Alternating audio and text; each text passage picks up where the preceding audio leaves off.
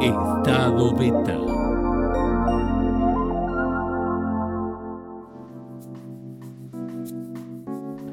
Bienvenidos a Estado Beta, Cultura en Construcción Permanente. Como verán, estamos estrenando un nuevo formato y en un ambiente mucho más eh, am- ameno, íntimo, con varios de nuestros recuerdos de las aventuras que hemos vivido con Estado Beta. Em, nuestra idea es seguir utilizando todos los formatos posibles para hacer aquello que tanto nos apasiona, que es acercar, reflexionar, conversar sobre temas que están, eh, nos atraviesan, que están presentes en todos lados de nuestra sociedad, desde una perspectiva distinta, de la mano de sus protagonistas, como es en el caso de Germán Japosantía. Bienvenida a esta beta. ¿Qué tal Andrés? ¿Cómo estás? Muy bien, gracias por esta compañía. Germán es analista ambiental por la Universidad del Salvador, tiene 25 años de formación autodidacta, es discípulo del maestro Tomio Kikuchi, em, que es eh, un maestro de la alimentación macrobiótica, y aparte es productor agroecológico. Así que para nosotros eh, Germán es uno de los primeros columnistas de Estado Beta, venimos de los primeros pasos que hemos dado, es un placer tenerte siempre. Y a su vez Germán fue el propulsor de este Estado Beta 2020 con una nota que escribimos eh, en más o menos en abril, ¿era? En abril, sí. En abril, eh, que se tituló ¿Quién salvará al planeta? Nota, nota que vamos hoy un poco también a, a hablar. Les quiero recordar que este video que mm, es parte complementaria, es eh, eh, lo que vendría a ser un contexto de un artículo que estamos eh, lanzando y que vamos a abordar eh, hacia el final de este video, pero principalmente quería comentarles que, mm, que lean el artículo, busquen si están viéndolo en YouTube este video o en Facebook, el link que lo va a llevar a la nota, así pueden leer la nota y eh, esto se va a complementar. Eh, sin más, vamos a arrancar con este video programa donde mm, iremos atravesando diferentes temas que, que nos apasionan. Germán, com- comentanos un poquito esa primera nota que se tituló ¿Quién salvará al planeta? en el que hablas de, de la ilusión del fin del hambre y de una reflexión que haces sobre la Tierra en una especie de, de meditación activa que estabas llevando a cabo con la pala y que eso te llevó a tener toda una reflexión que me gustaría que nos puedas comentar. Sí, eso fue una situación espontánea eh, que tuve mientras estaba haciendo la huerta. Por un lado, eh, pensando en que estamos ahora muy preocupados por el tema de la pandemia, pero que a su vez hay muchísimos temas de mayor trascendencia que están instalados en la problemática global, si se quiere, como el tema del hambre, eh, que es un tema que ha tenido muchas propuestas y muchas promesas por parte de distintos gobiernos y organizaciones internacionales, pero que nunca ha sido resuelto. Eh, y creo que el momento es ahora de actuar en ese sentido. Y eh, a su vez, eh, mientras, como te digo, estaba haciendo la huerta, me puse a imaginar todo ese proceso biológico que implica la agricultura, donde nosotros damos por dado las cosas que ya están, consideramos que la tierra, el agua y el aire están dados, pero sin, sin embargo eh, son la base material de todo el sistema económico actual, ¿no? Entonces hay que entender que todo ese, ese eh, potencial biológico que, que está, que nos brinda la naturaleza, tenemos que empezar por un lado a cuidarlo y por otro lado a internalizarlo en las cuentas patrimoniales, digamos.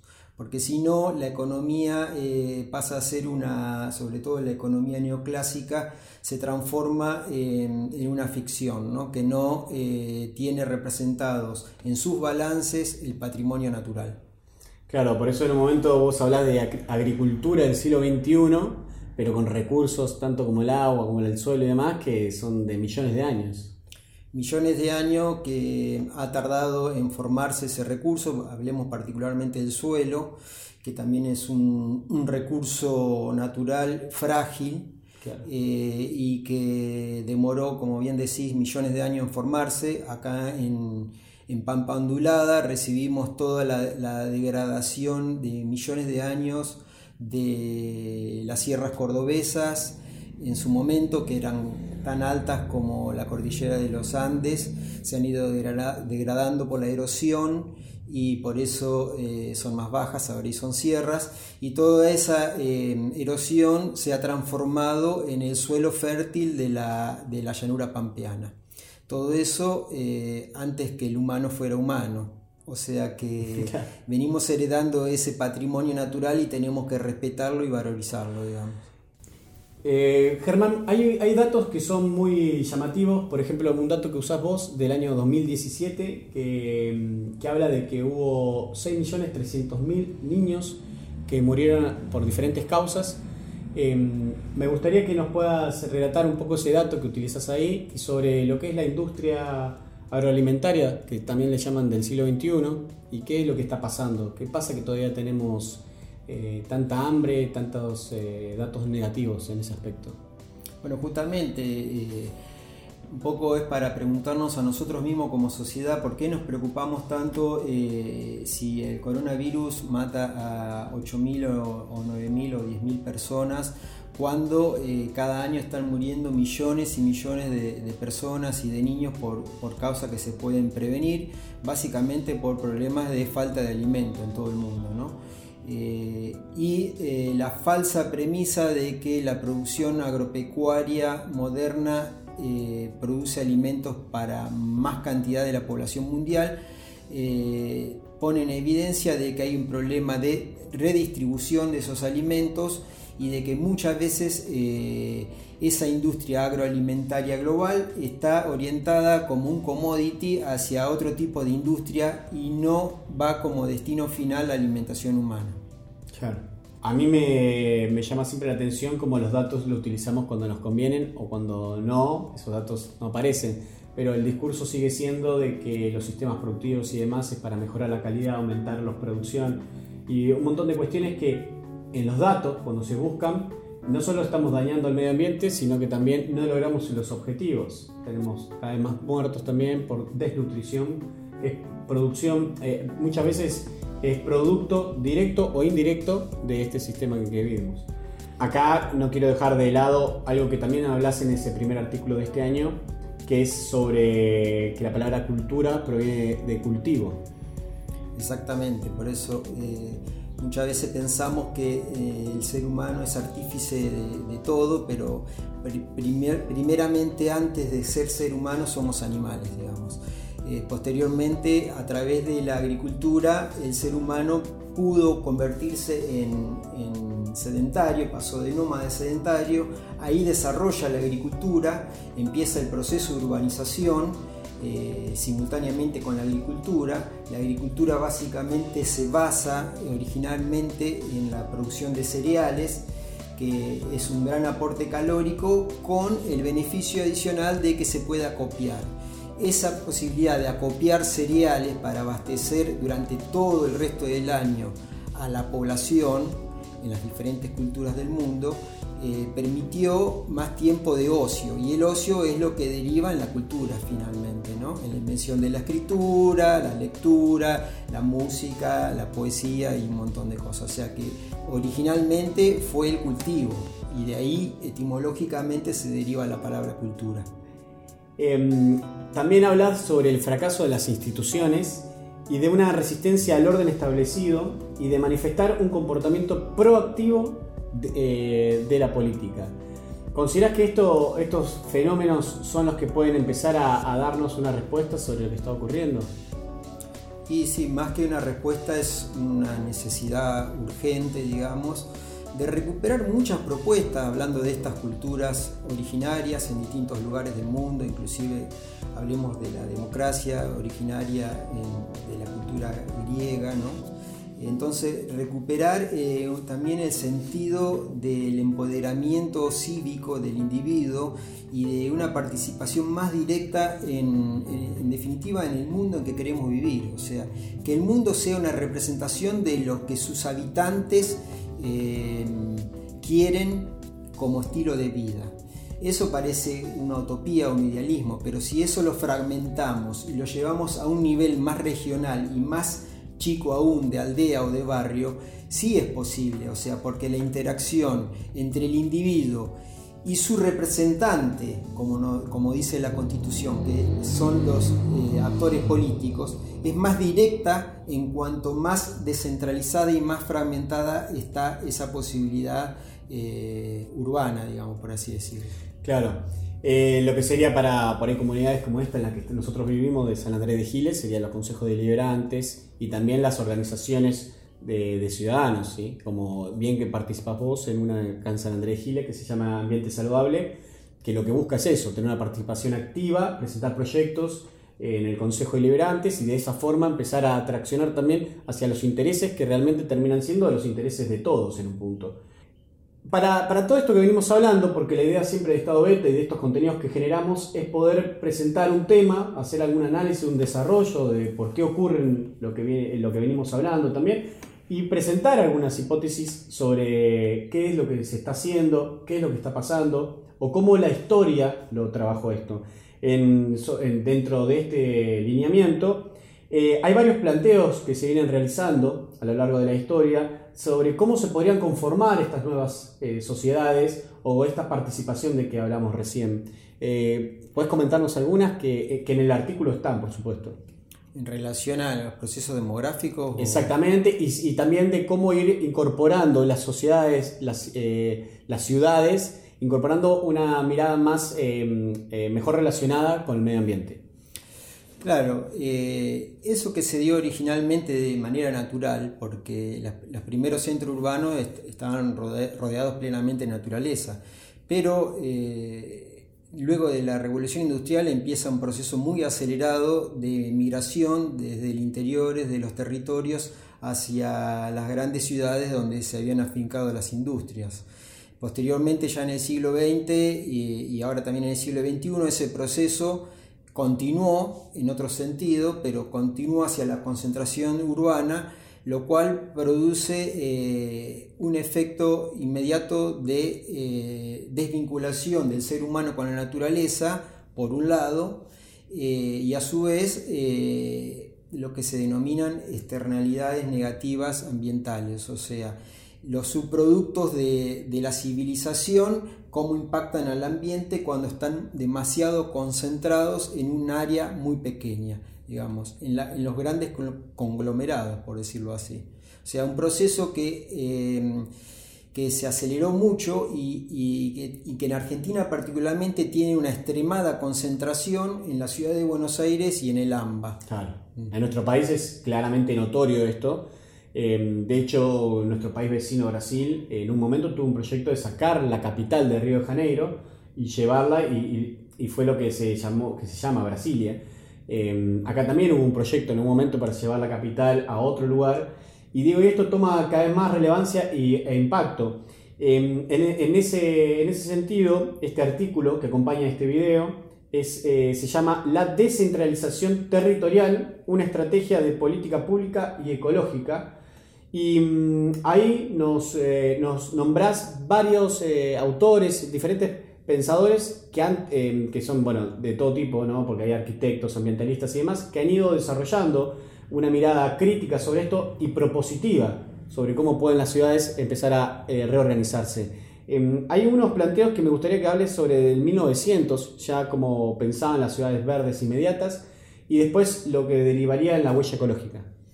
Sí, eh, bueno, hacia 1900 eh, ya Howard, eh, que era un urbanista, propone un modelo que él denomina de ciudad jardín, que era, ella, ella veía venir todo este proceso de urbanización creciente y ella podía de alguna manera percibir la problemática que iba a traer semejante concentración.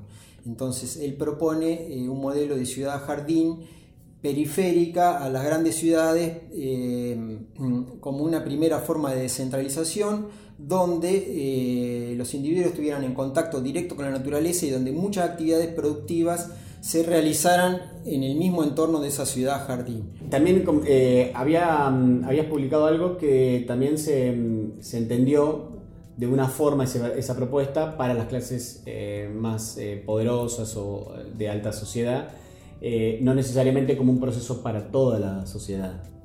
Bueno, eso fue quizá una interpretación equivocada o maniqueísta, si se quiere, de, las ideas de Howard, que eran ideas muy de avanzada para la época. Quizás yo diría que eran ideas más eh, sociológicas que urbanistas, si se quiere.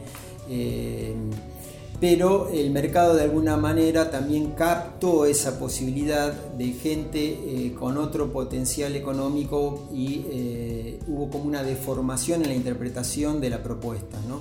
Y eso fue lo que originó también eh, todo el fenómeno country. ¿no? Claro, eso te iba a decir, ¿no? todo eso fue derivando en lo que son barrios cerrados, country o ciudades o pequeñas comunidades pensadas solamente para ciertos sectores sociales. Exactamente. Pero bueno, el country, sin entrar en muchos detalles, es como un artificio urbanístico, eh, pero la propuesta de Howard y de muchísimos otros urbanistas eran de que esos, esos sitios fueran productivos, o sea, que toda la actividad estuviera centrada ahí, digamos.